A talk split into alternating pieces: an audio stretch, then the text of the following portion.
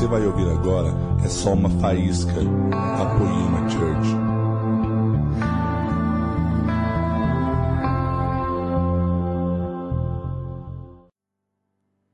Glória a Deus. Tem alguém queimando aqui hoje? Ah, querido, pode se assentar.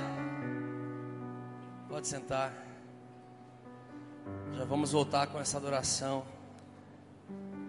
Já já. Pode acender as luzes todas. Glória a Deus. Vocês estão felizes com Jesus? Nós estamos muito felizes com tudo que Jesus está fazendo, cara. Nós estamos falando que está sendo o Fire mais maduro que nós já vimos até hoje, né? Mais maduro. Tudo tem acontecido com muita maturidade. Dez anos, novo ciclo, uma nova estação. Queridos, eu tenho algo dentro de mim para carregar, que eu estou carregando e eu preciso liberar essa tarde. Amém? Vocês estão satisfeitos? Vocês estão satisfeitos? Amém. Glória a Deus. O que eu tenho para liberar, ele provavelmente é algo rápido, é algo curto, mas é algo poderoso que tem mudado a minha vida. Sabe, em 1 Samuel capítulo 16, Deus fala para o profeta Samuel: Samuel, até quando você vai ter dó de Saul? Note que aqui está representando uma transição de bastão, uma transição de geração. Até quando você vai ter dó daquele que perdeu a minha presença? Até quando? Pega agora um chifre, vá até o lugar onde você pega o azeite.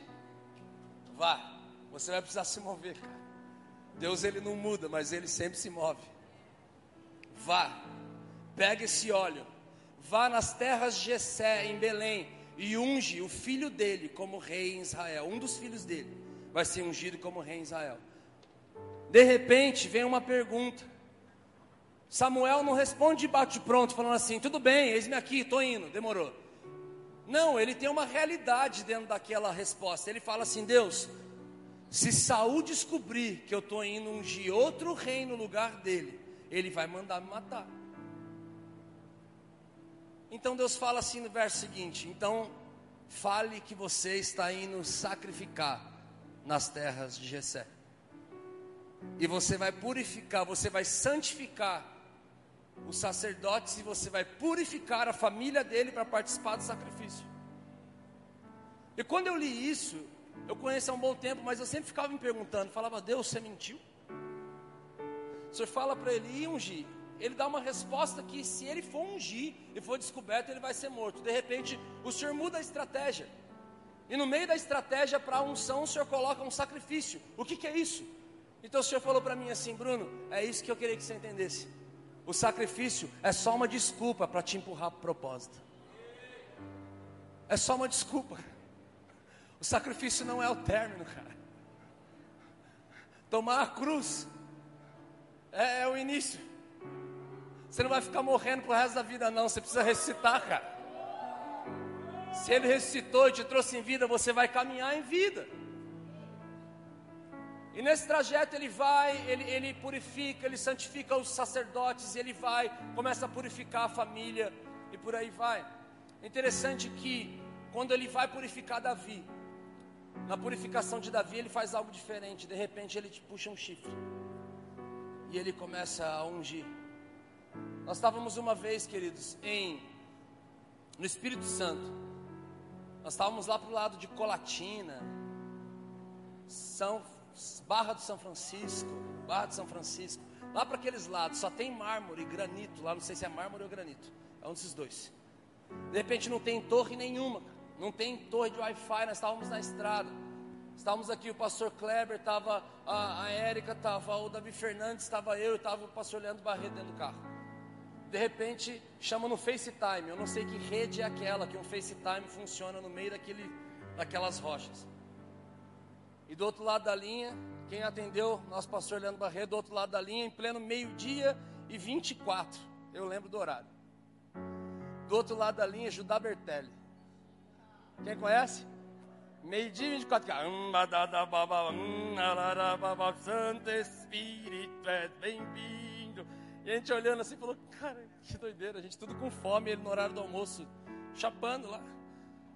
E ele, o Leandro começa a filmar, todo mundo tá dentro do carro dele. Oh, tem uma comitiva nesse carro. Oh.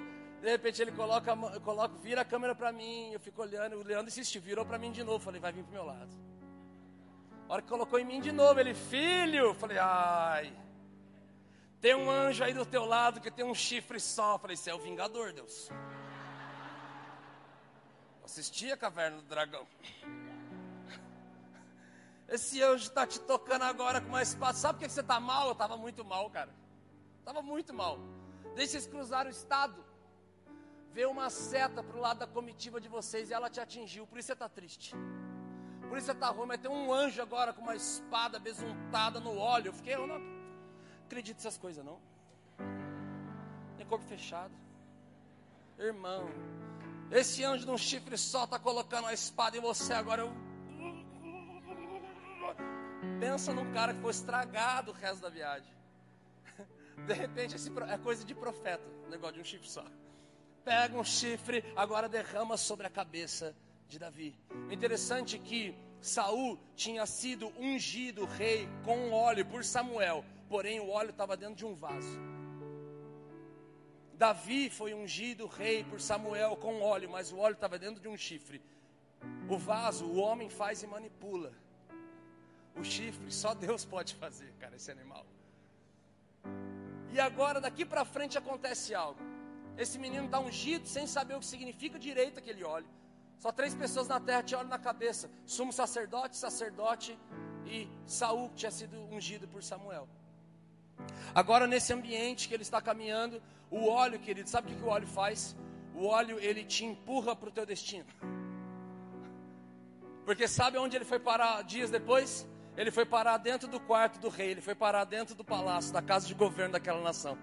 Ele recebeu um óleo para governar sobre a nação. De repente, acontece algo. O espírito maligno vindo da parte de Deus começa a perturbar Saul.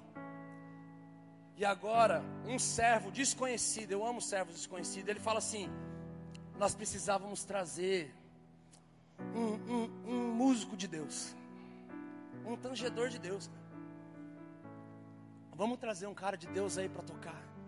Vamos trazer alguém para trazer um ambiente de adoração e, e de repente isso vai cessar. E mesmo sendo atormentado por aqueles espíritos, Saul ele consegue dar uma ordem. Ele fala assim: traga-me um tangedor.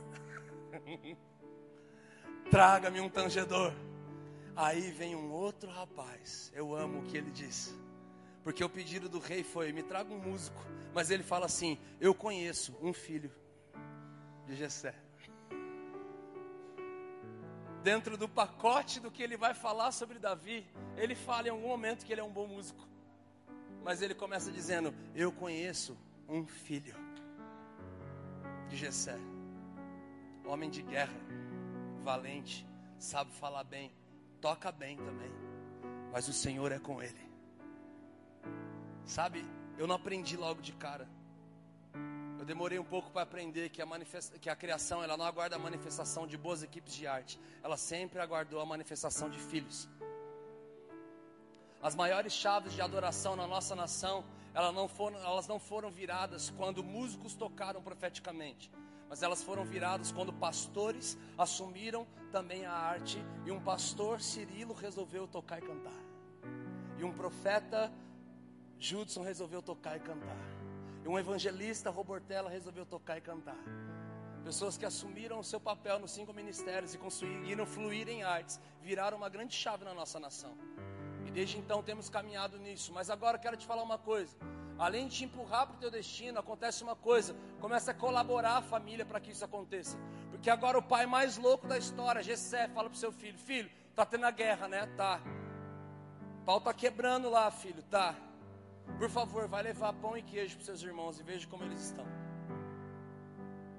Ele vai lá levar pão e queijo. E acontece o que nós sabemos. Golias está lá, um gigante, desafiando aquela nação, confrontando todos eles e falando: Olha, se vocês me vencerem, nós vamos ser seus escravos. Mas é bem provável que vocês percam. Então vocês serão nossos escravos. E é daí para frente que eu quero falar. Eu comecei falando do primeiro verso como um profeta, como Deus se levanta falando com um profeta sobre uma, uma, uma troca de geração. Mas de repente, agora vem Davi falar com o rei Saul e fala assim: Me deixe ir lutar contra esse gigante. Me deixe ir. Eu derrubo ele. Eu mato ele. E Davi ele está representando muito bem uma nova geração, querido. Menino, você é novo. Chegou agora. Calma aí, não é assim não.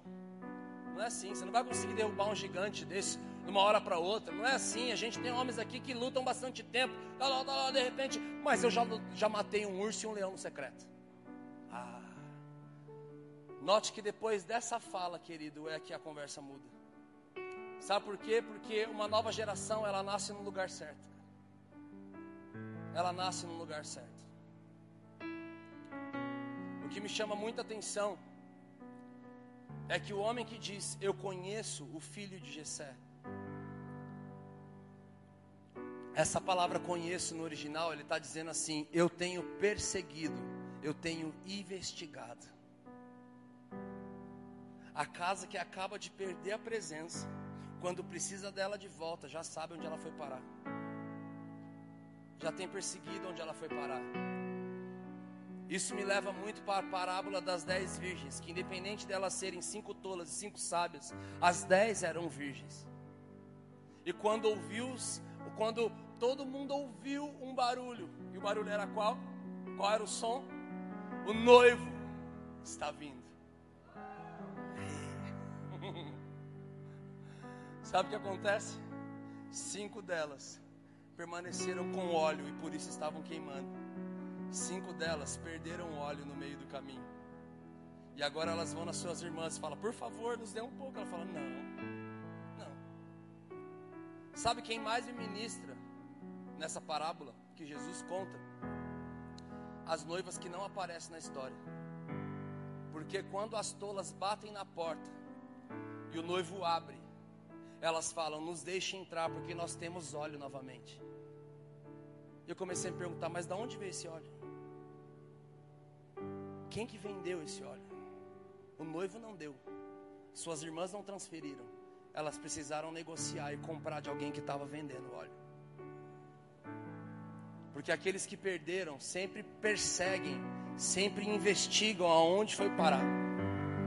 E quem tem, se não tomar cuidado, vai acabar negociando aquilo que Deus deu. E quando chega um momento que essa denúncia, ah, eu, mas eu já matei urso e leão no secreto, eu já matei urso e leão nesse ambiente, eu posso matar ele. É recompensa pública. Queridos, um dia eu estava em uma igreja, a gente tem passado por várias, mas algum tempo atrás, já mais de um ano, nós estávamos em uma igreja que ela tem um ministério com jovens muito relevante na nação. O líder daquela igreja, ele lidera líderes de jovens do Brasil inteiro. Então são milhares e milhares. Cada coisa que eles fazem dá muita gente. E de repente eu estou na sala com os meus amigos conversando e alguma coisa acontece no meio do caminho, no trajeto do altar até a sala onde nós estávamos reunidos com os ministros daquele dia. Alguma coisa aconteceu no meio do caminho e quando aquele pastor ele entrou na sala, ele já entrou gritando com todo mundo e ele começou a gritar: "Por isso que eu invisto na próxima geração". É por isso que eu invisto na geração de vocês, porque a minha geração está sangrando, cara. Está todo mundo sangrando por aí, Bruno. A galera está sangrando, ninguém quer saber de nada mais. Eles estão sangrando, está todo mundo ferido e continua liderando e continua fazendo. E de repente eu fiquei esperando e dele, não é, não é. E eu falei para ele assim, pastor, você quer investir na minha geração? Ele falou, quero. Eu falei, o melhor investimento que você faz na minha geração é investir na tua geração. Ele, como assim? Eu falei, pastor, um dia Jesus ele se levanta por causa de uma menina que está morta num quarto, filha de Jairo. 12 anos, igrejinha nova, está começando agora, nova geração. Ele se levanta e ele está indo na direção dela. Só que no meio do caminho, sabe o que interrompe ele? A igreja madura, mais velha, sangrando há 12 anos e ela é curada publicamente, quer investir na minha geração, seja o primeiro da tua a confessar publicamente onde Jesus precisa entrar, cara. Porque depois disso ele já vai na direção da minha geração e levanta ela no secreto. Só que todo mundo que está lá fora fala que essa menina está morta. Porque é o que todo mundo fala de uma nova geração. Eu já estou começando a falar isso da geração dos meus sobrinhos, gente. Eles ficam no tablet, eles ficam no celular. E eu quero falar, oh, na minha época, quando você fala na minha época, já era, denúncia. Porque eu jogava peão, subia no pé de manga. Agora eu quero manga, eu tenho que ir na quitanda. Eu subia, eu fazia isso, eu fazia aquilo na minha época. e por aí vai. E o que a gente fala? Essa molecada é morta. Essa molecada é morta. Todo mundo está fora da casa falando: essa menina está morta, essa menina está morta. Jesus é o único que sabe das coisas. Ele diz para todo mundo: ela apenas dorme. E sabe o que ele faz? Ele levanta uma menina no secreto, falando: Talita, cume, menina, levante. Levante, vá. Então aquele pastor olhou para mim e ficou assim: Aonde você leu isso? Falei, na Bíblia. Quem te falou isso? Falei, Espírito Santo. Aonde? Falei, no quarto. Eu não te falei que ele levanta uma geração nova no quarto? Ele, vamos para minha sala, pelo amor de Deus. E ali a gente começou a orar e começamos a, de repente ele entendeu aquilo de alguma forma e ele colocou a mão no meu peito e começou a liberar. Falou, Jesus, eu entendo que ele também significa uma nova geração e eu libero. Se minha geração não soube passar um bastão, eu deixei ele no chão. Alguns souberam passar na hora certa, mas eu libero. Ele começou a ministrar uma oração de destino para minha vida, e glória a Deus. Mas eu queria que você entendesse que sempre que uma nova geração está levantando, sempre de alguma maneira e de algum dos lados vai haver resistência. Queridos, eu fui ministrar em uma igreja semanas atrás, que eles têm 160 células de adolescentes, lideradas por adolescentes, com líderes de treinamentos e adolescentes. E eu sou bom de pergunta. E a hora que eu olhei aquilo, eu falei, cara, como vocês fizeram isso? Eu nunca vi isso. Eu ando o Brasil inteiro. Eu não vi uma igreja com 160 células, com 1.500 adolescentes num culto, as células sendo lideradas por adolescentes, nas escolas, em tudo quanto é lugar. Como vocês fizeram isso? Qual que é a dificuldade de confiar a liderança da vida de alguém para um adolescente? Eles falaram assim, Brunão, a primeira dificuldade é fazer eles acreditarem que eles podem. É fazer acreditar que uma nova geração pode. Mas sabe por que eles não acreditam? Eu falei, por quê? Porque a gente também não acreditava.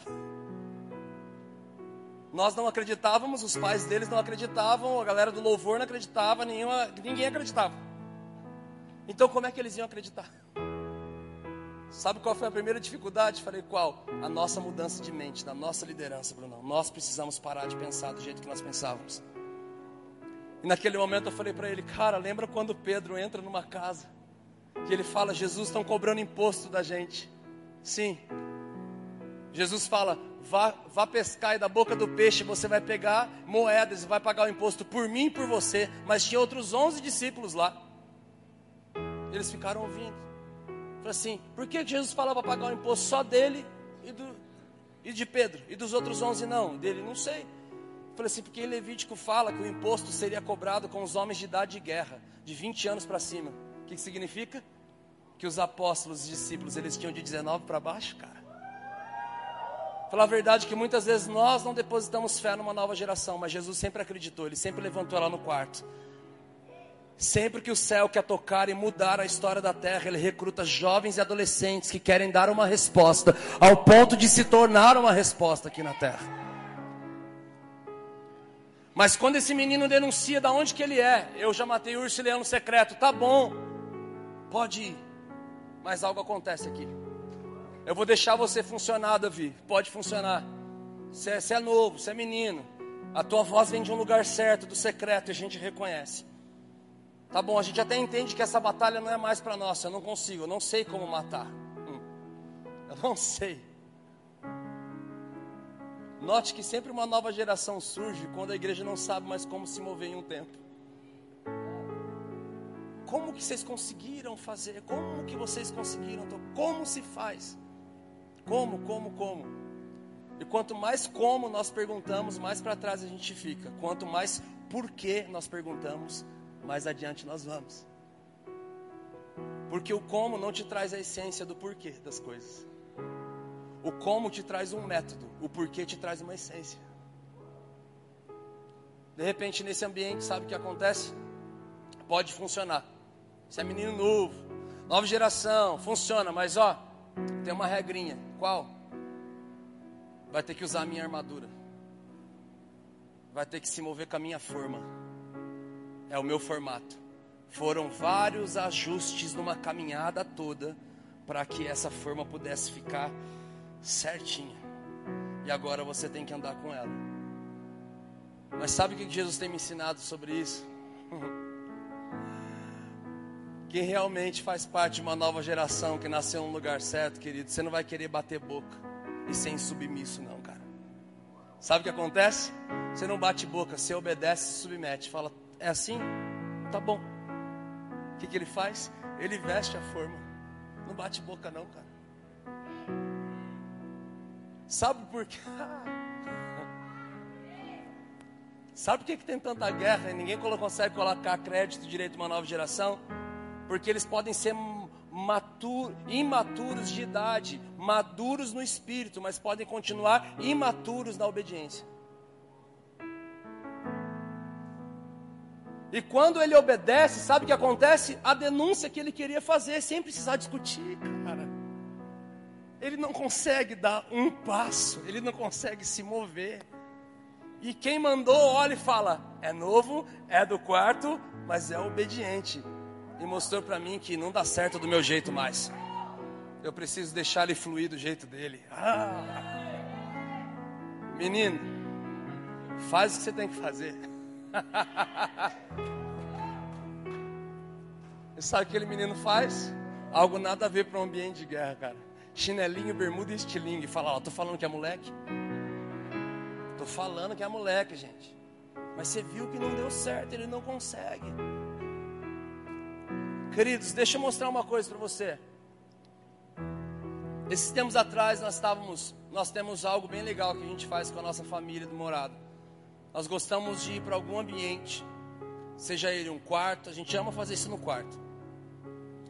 Isso começou numa chácara, isso foi para um quarto, isso foi para a sala de aeroporto, isso foi para dentro de avião, isso já foi para, isso foi dentro do carro, foi em vários lugares. Sabe o que a gente ama fazer? Pegar um texto uma passagem bíblica. Então todo mundo lê. Vamos ler? Vamos, mas cada um lê no teu lugar. Vai lá para o teu canto, cada um lê. Depois que cada um leu, depois de 20 minutos, 30, a gente junta novamente. E aí nós começamos a ler verso por verso. E cada um começa a falar o que, que ele está vendo desse verso. Primeira vez que nós fizemos isso, a gente demorou 5 horas e meia para andar 12 versículos. Nós estávamos numa viagem, eu acho que vindo de Manaus. Era de Manaus, né? Nós estávamos vindo de Manaus, então nós estávamos dentro do voo e aquela viagem é bem demorada, era umas quatro horas e pouco de viagem. Eu estava sem sono e eu não deixo ninguém dormir também. Eu já virei para os caras e falei, gente, vamos ler a Bíblia, velho. Os caras, ah, vamos lá, velho, vamos lá, vamos lá, vamos lá alguém. Aonde? Falei, cara, vamos ler essa parábola aqui que eu nunca parei para ler direito. Nunca parei assim para. Eu entendo, mas vamos ler. Então nós fomos parar na parábola dos trabalhadores da vinha. E nós começamos a ler. Quando nós juntamos, querido, foi algo incrível que Jesus fez dentro daquele voo. O cara já entrou no manto dentro do avião, velho. É terrível, cara. Você quer. Eu lembro um dia que nós ministramos com quase duas baterias aqui, dois profetas nos tambores pesados, Davi Zocal e o Felipe Henry. E depois o Leandro, o pastor Leandro me mandou uma mensagem, falou: "Cara, eu estava pousando, eu acabei de pousar, lembra desse dia? Eu acabei de pousar, coloquei no culto da Poema. Hora que eu coloco, os caras estão profetizando, a igreja está virada da vez, eu estou dentro do avião já.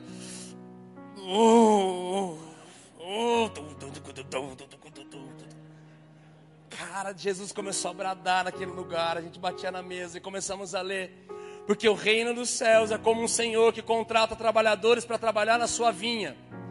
Ele contrata trabalhadores para começar cedinho pela manhã e fala para eles assim: a paga para vocês é um dia de salário, um denário. Vamos colocar uns 100 reais? É pouco, né? Mas vamos colocar aí na média. 100 conto. Vamos começar ali. Só que lá para as 9 horas da manhã, ele contrata outras pessoas e fala: vá trabalhar para mim vou pagar o que for justo. Ao meio-dia ele faz a mesma coisa. Às três horas ele faz a mesma coisa. Às cinco horas, faltando uma hora para a grande colheita. Vocês estão entendendo que colheita é essa, né? Ele contrata jovens desocupados numa praça.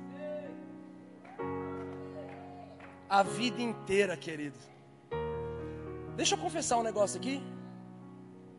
Eu sei que eu ia viver o que eu estou vivendo. Eu sei desde criança. Meus pais oravam por mim, eles profetizavam isso. As pessoas colocavam a mão na minha cabeça, elas profetizavam isso. O que eu vou falar é uma linha muito fina, tá? É até perigoso. Não sei se eu falo, não. Ó. Vai estar no meu livro, tô brincando, essa que eu vou falar.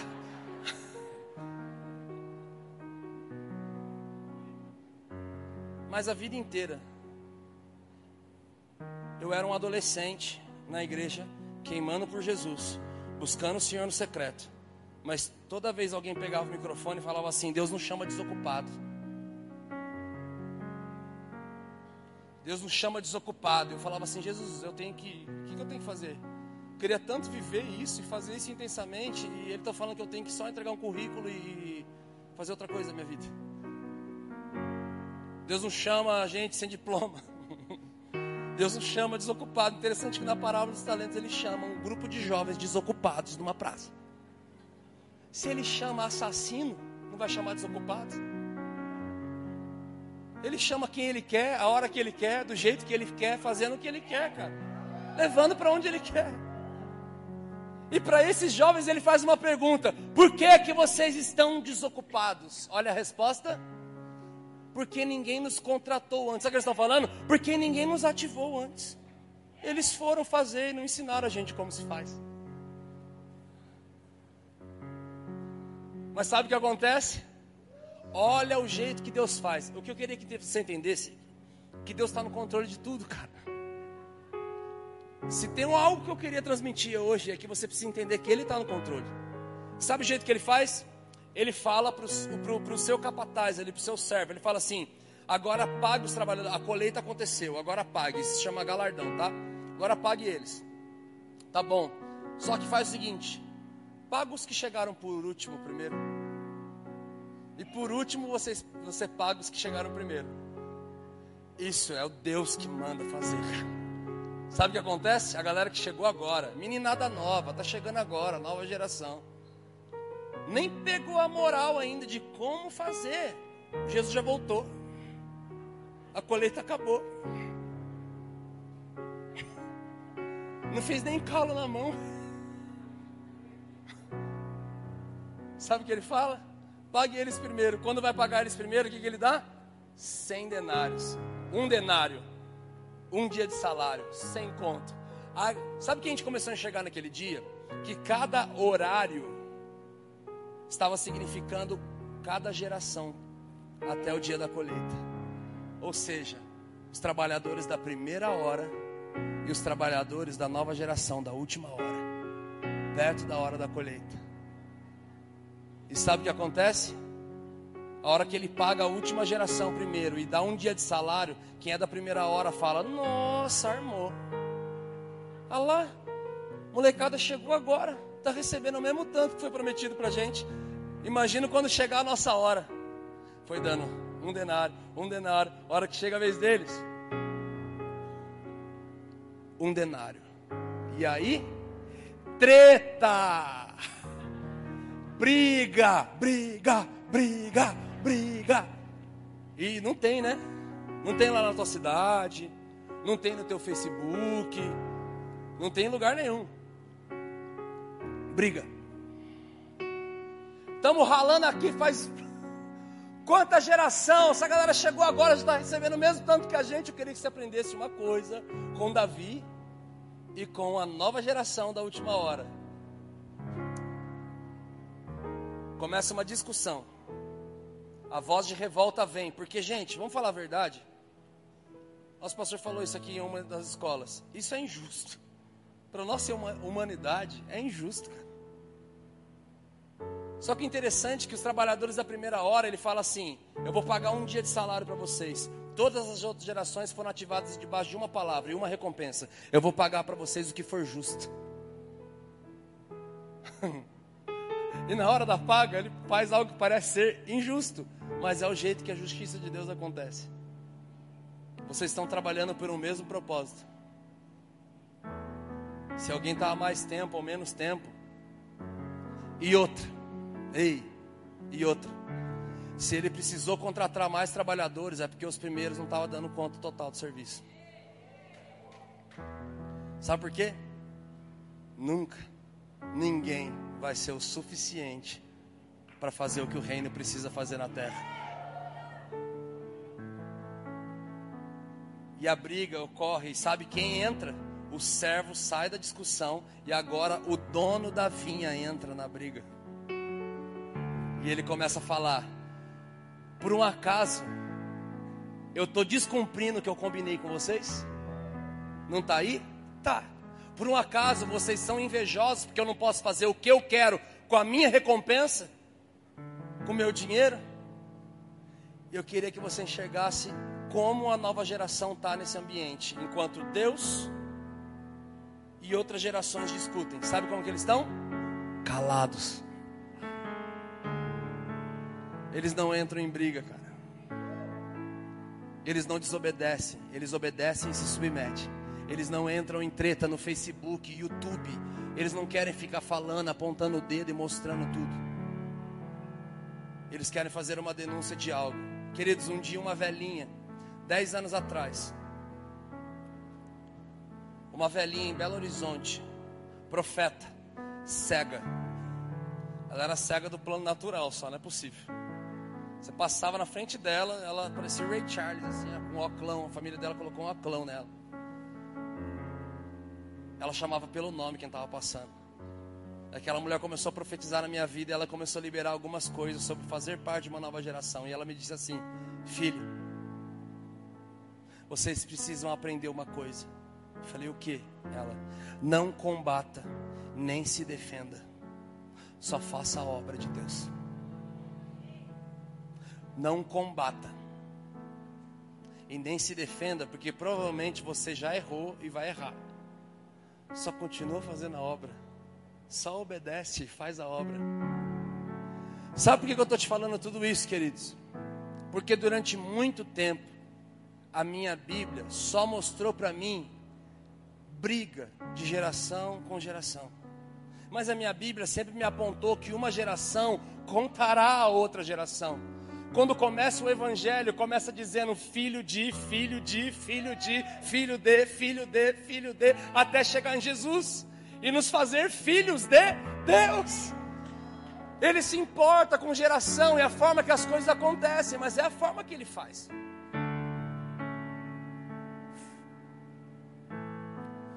Pega uma coisa. Eu era um adolescente quando eu ouvi falar de verdade, com profundidade sobre avivamento. O que, que eu queria? Avivamento. Cara, eu queria avivamento. Avivamento, avivamento. Eu comecei a estudar as coisas, eu começava a ver todas as coisas, falava, meu Deus. Esses dias eu estava estudando algumas outras coisas. Eu vi que em 1980 teve um avivamento na Colômbia. Um pastor chamado José. José. E ele começou a orar pela unidade da igreja daquela nação. 50% das igrejas abraçaram, 50% não. 1980, isso aqui é, é bem desconhecido. Então, as igrejas que entenderam a visão da unidade, sabe o que elas fizeram? Elas foram num estádio orar e adorar. Só que a adoração acabou durando mais de 24 horas. E durante 24 horas não houve um indício de assassinato, homicídio naquele país. Na mesma semana seguinte, Pablo Escobar caiu, os cartéis começaram a ser dissipados. Uma igreja se juntou, orou, o tráfico começou a acabar, as coisas começaram a acabar, o principado daquela nação começou a acabar. Deixa eu falar uma coisa para você. Um dia eu estava feliz da vida, assistindo todos os vídeos possíveis. Meus amigos estavam tudo quanto é lugar, falava, Brunão, o profeta não sei de onde veio e falou que é do Brasil que vai fluir o avivamento. O profeta não sei de onde falou que é no Brasil que vai começar, que é no Brasil que vai conhecer, que vai começar. Eu falava, meu Deus, é o Brasil, o Brasil é a nação escolhida. Quantos profetas de fora falam isso há muito tempo, o Brasil é a nação escolhida. Aí um dia eu descubro que até o nosso nome tem, tem, tem sempre estava ali, sabe? Os, Os portugueses enviavam navios para tudo quanto é canto da terra. E eles traziam as mercadorias, eles traziam as madeiras, que era o que eles mais valorizavam. Mas somente os viajantes que, via, que vinham da nossa terra, quando chegavam no porto, recebiam o um apelido de brasileiros. Porque eles eram os únicos que traziam no barco deles uma madeira que no meio era algo vermelho como brasa. E eles chamavam, lá vem os exportadores de brasa. É. Sempre. E um dia eu, avivamento, Deus vem, avivamento, como é que vai vir um avivamento? Orando, jejuando, querendo avivamento. Eu ia chupar um sorvete, tem uma galera aí que é desde a época lá de Fernandópolis. A gente chupar um sorvete, colocava uma caixa de som na sorveteria, pegava o violão e começava. a galera do rap, a gente pregava, fazia de tudo, para com todos, a fim de ganhar alguns. E um dia eu estou no meu quarto e eu falo, Deus, qual é o si do avivamento? Eu lembro que eu estava discutindo com um cara, uma discussão bem chata. E ele falou: Uma vez salvo, sempre salvo. Eu falei: Poxa, eu era menino, não tinha muito conhecimento não. Mas eu falei assim: Cara, eu acredito que sim, mas com condições dele. Como assim com condições? Falei: Cara, a Bíblia é inteira condicional.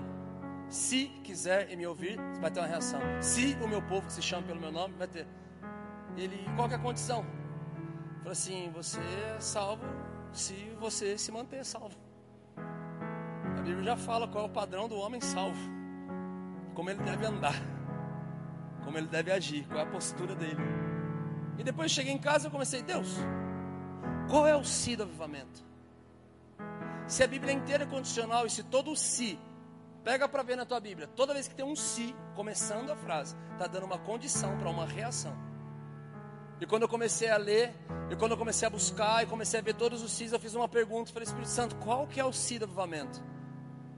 E ele me fez abrir a minha Bíblia e começar a mergulhar em uma passagem. E ele me disse algo sobre a arca e da Shekinah, do dia em que a glória de Deus flui do propiciatório da arca ao ponto de desabilitar o ministério de todo mundo que estava dentro daquele templo. Sacerdote não podia ministrar, profeta não podia profetizar, nada mais funcionava, só a glória de Deus funcionava. Sabe o que aconteceu? Ele falou assim: Bruno, note, aprenda da onde que essa glória fluiu. Essa foi a forma do Velho Testamento acontecer. Na nova aliança é uma nova forma, mas da onde ela sai é o mesmo lugar. Falei: que lugar é esse? Falei: aprenda. E eu comecei a ver. A arca tinha muitos detalhes. Ele deu as medidas corretas do varão. Da, da, das estacas, ele deu as medidas exatas de largura, centímetro, qual era a madeira, qual tipo de ouro, tudo só que ele falou para esculpir dois anjos na tampa. E esses anjos estavam com os joelhos encostados, dobrados. E as asas deles se encontravam aqui em cima. E ele falou para mim assim: Bruno, é isso. Você quer saber o avivamento? Um deles é: a hora que os joelhos de vocês aí embaixo se encontrarem, para o mesmo propósito aqui em cima, a glória vai fluir. E o nome disso é avivamento. Eu falei: Deus, espera aí. O Senhor está me falando que uma das condições, as maiores condições para o avivamento acontecer é a unidade. Ele falou: É. Eu fiquei 15 dias ruim, sem orar, sem ler. Eu fiquei mal. Já teve depressão profética? Ou não tem a depressão pós-parto? A depressão pós-manto. Você fala: Meu, eu nunca vou viver isso aí, velho. Não tem como, é demais para mim. É não dá. A hora que eu falei, por que o senhor falou isso para mim?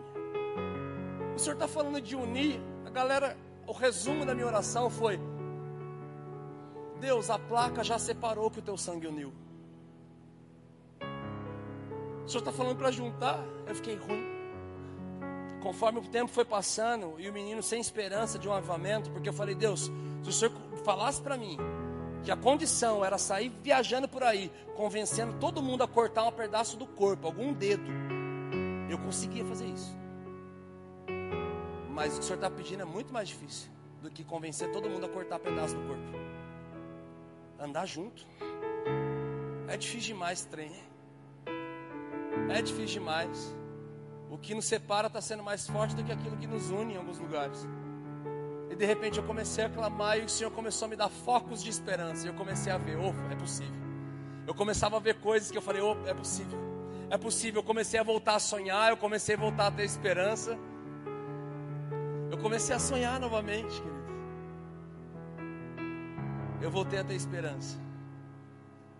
Até que ele começou a me falar, Bruno, esse ajuntamento dos joelhos não é de qualquer um, é dos sete mil que não se dobraram ao sistema de Baal.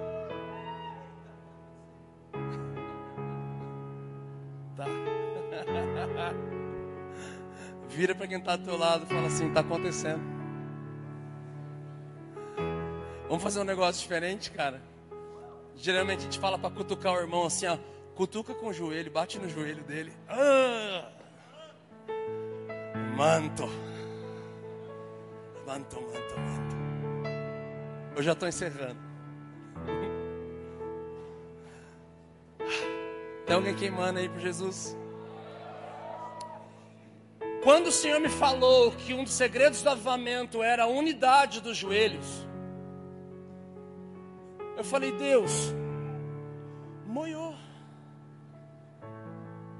Tudo isso que eu estou falando para vocês, das brigas de gerações, veio depois dessa revelação, cara. Para você ver como eu fiquei mal. Porque eu comecei a, a, me alimentar, eu comecei a comer, a estudar, e a minha Bíblia só mostrava briga de geração, só mostrava troca de bastão no chão. Eu comecei a falar, complicou esse negócio de avivamento, vai acontecer não. Deus, eu creio que vai, mas está complicado acontecer. Até que algum tempinho atrás, é muito recente, eu falei, Deus, em algum momento esses joelhos se encontram. Ei, em algum momento essas brigas acabam. Em algum momento acontece de uma nova forma, um novo jeito. Em algum momento essas brigas de gerações, gerações, ela para e acontece algo de verdade, genuíno. Querido, eu vou encerrar agora. Se a equipe de adoração quiser subir, já pode subir. Eu quero que você pega o que, que Jesus ministrou no meu coração.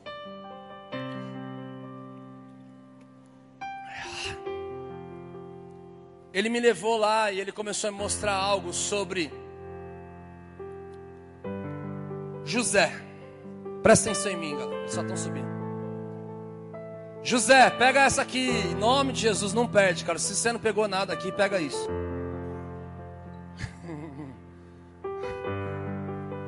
José. Sabe quem era José? O novo do pai. Ele era o filho mais novo de Jacó. Agora vamos fazer essa tipologia. Ele era o novo do pai. Ele carregava as cores que os irmãos não carregavam. Ele tinha um favor do pai que os irmãos não tinham. Ele era o mais novo do pai. Agora, o que, que querem fazer com o novo do pai? Vamos matar o novo de Deus. Os seus irmãos se juntam para matar o novo do pai. E quando eles estão para matar o novo do pai, um herói surge na história, Judá, e fala: Não, não, não, não, não, vamos matar, não, gente. Vamos vender ele seria muito herói se ele não se chamasse Judá. Sabe o que significa Judá, queridos? Louvor. Sabe quem vendeu o novo de Deus?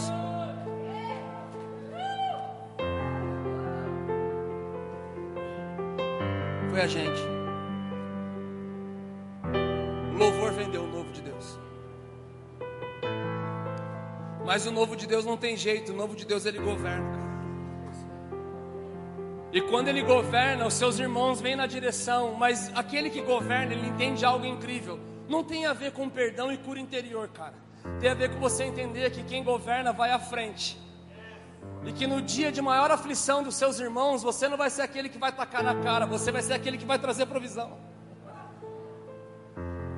E quando o novo de Deus governa, ele apronta algo para que os irmãos saibam quem ele é. Ele coloca ouro, finge que eles, que eles roubaram.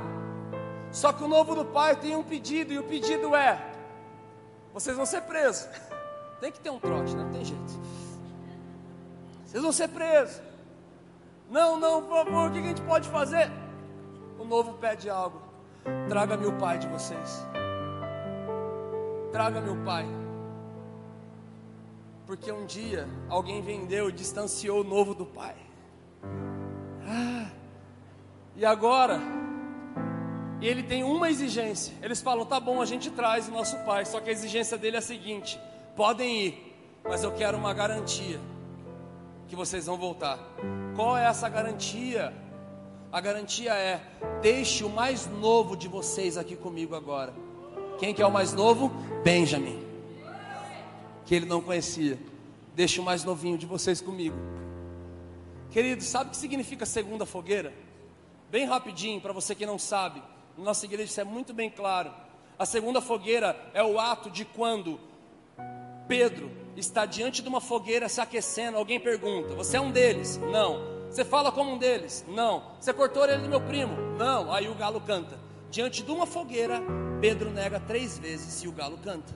Agora, Pedro volta a pescar. Jesus vai lá atrás dele. Ele reconhece que é Jesus. Ele sai correndo na água. Ele começa a nadar. Ele encontra Jesus. O que, que tem? Peixe, pão e uma fogueira. Peixe, teu chamado. Lembra do que eu te chamei para fazer? Pão, sou eu, cara. Pão da vida. Eu sou o sustento. Sustento. Você não precisava parar de comer. Não precisava fugir, voltar para onde você veio. Só que tem uma fogueira. Foi o ambiente que você me negou. E junto com essa fogueira vem novamente três perguntas. A segunda fogueira é a nova oportunidade que Deus dá. Sabe o que eu acredito que Jesus está fazendo com a nossa geração? Sabe o que eu acredito que Jesus está fazendo com uma geração que nos ativaram nos, e nos empurraram até aqui? Sabe o que, que Judá faz? Quando José fala assim: Deixa o mais novo de vocês comigo. Judá, aquele que vendeu o novo de Deus lá atrás, é aquele que entra agora na segunda fogueira dele. Ele responde de um novo jeito. Ele fala: Não, por favor, o nosso pai já perdeu o novo lá atrás. Fique comigo, ele resolve proteger o novo de Deus ao invés de vender e negociar ele de novo.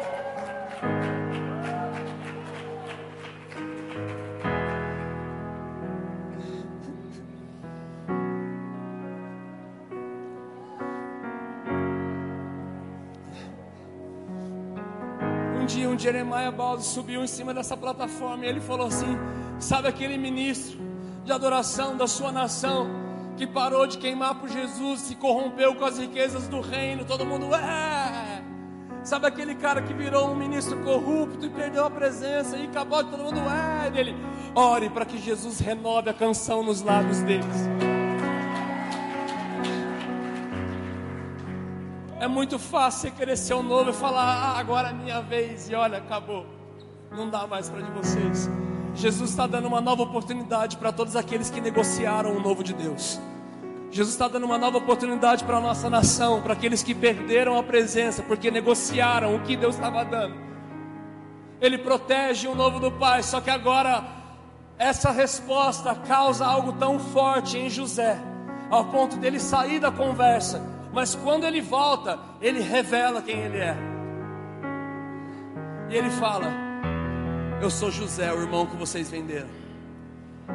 E quando eles ficam com a cara no chão, José agora chorando, vai na direção de um irmão, ele tinha onze, e ele vai na direção para abraçar um. E ele abraça aquele que não fez parte daquele ambiente, ele nem conhecia ainda. Quem que era? Benjamin. E queridos, quando José abraça Benjamin, diz que o choro deles é tão alto Ei, sabe o que significa?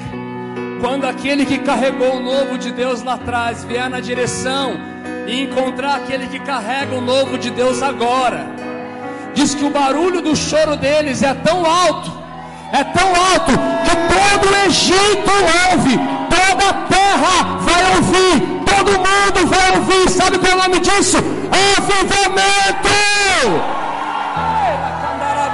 Chorou Fica de pé, querido. Se você está queimando, levante a mão aí. Feche seus olhos. Se tem fogo ainda aí no teu peito, se tem fogo nos seus ossos, se tem fogo no seu coração. Jesus tem uma palavra para nós, querido, e essa palavra é obedeça. Obedeça. Obedeça, proteja o novo. Proteja o novo de Deus, querido. Senhor, se já nós negociamos alguma vez tudo aquilo que o Senhor confiou a nossas vidas, nós acreditamos que tem dois tipos de pessoas aqui hoje: aqueles que precisam proteger, aqueles que precisam ativar uma nova geração, e uma nova geração que precisa aprender a parar de bater boca, ser desobediente e insubmisso. Porque as coisas não vão acontecer no nível da sua revolta, elas vão acontecer com a sua obediência, elas vão acontecer com a sua renúncia elas vão acontecer com a denúncia do lugar que Jesus te ativou pessoalmente. Queridos, levante suas mãos aos céus. Vamos lá, vamos orar, vamos orar, vamos orar. Você pode colocar a mão nessa pessoa que está do teu lado, no ombro dessa pessoa. Queridos, Tem uma nova geração vindo aqui para frente correndo. Querido, se você tem 40 anos para cima, eu queria convidar para vir orar por alguém que está aqui na frente. Eu queria que você viesse liberar algo sobre a vida de uma nova geração. Vamos lá, se você quer algo do Senhor nessa parte, em nome de Jesus, vem aqui. Vem aqui, corre para cá, querido, corre para cá. Venha e põe as mãos, ore uns pelos outros. Vamos liberar algo, vamos liberar algo, vamos liberar algo. Nós queremos proteger aquilo que nós já negociamos algum dia, Pai. Dê uma nova chance para nossa nação. nós clamamos por arrependimento, Deus nós nos arrependemos daquilo que nós fizemos com aquilo que o Senhor depositou em nós.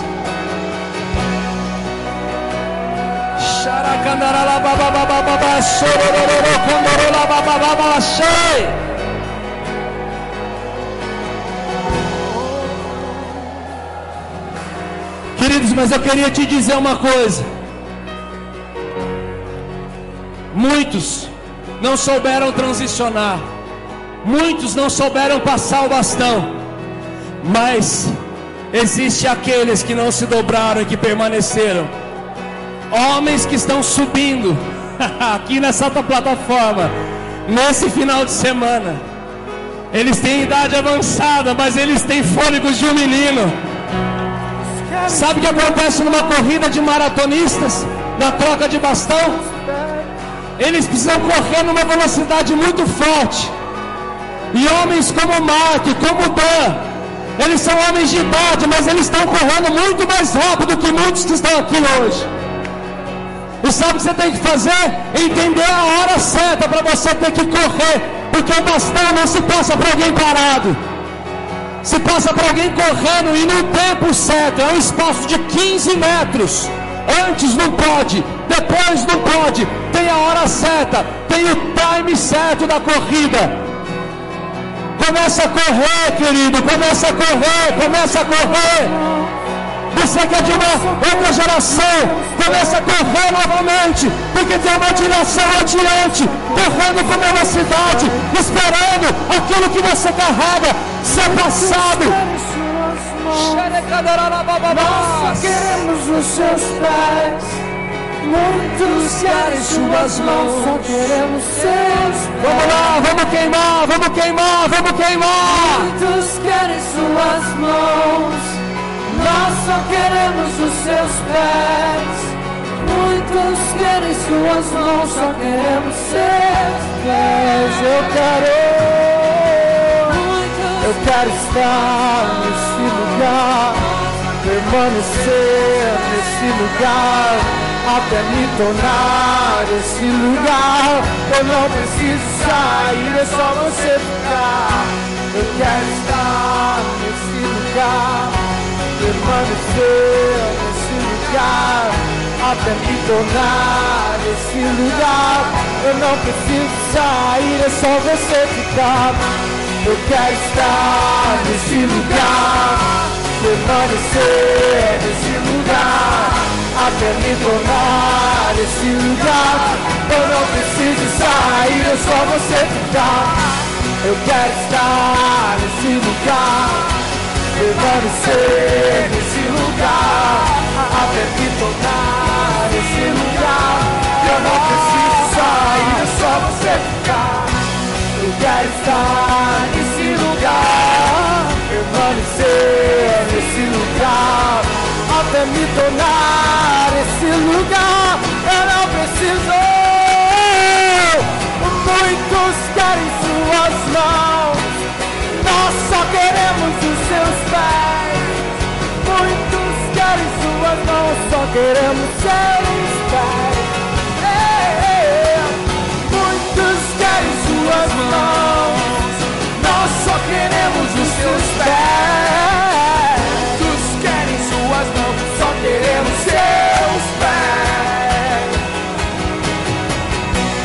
Quero estar nesse lugar, permanecer nesse lugar, até me tornar esse lugar. Eu não preciso sair, é só você ficar. Eu quero estar nesse lugar, permanecer. chegar até me tornar.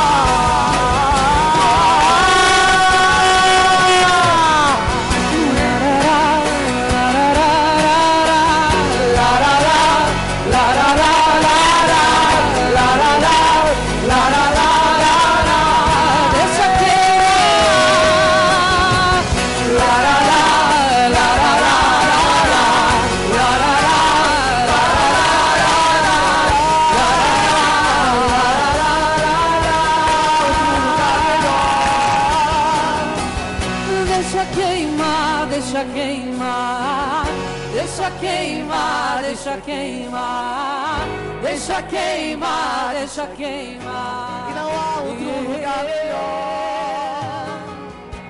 Deixa queimar, deixa queimar, deixa queimar, deixa queimar, deixa queimar, deixa queimar.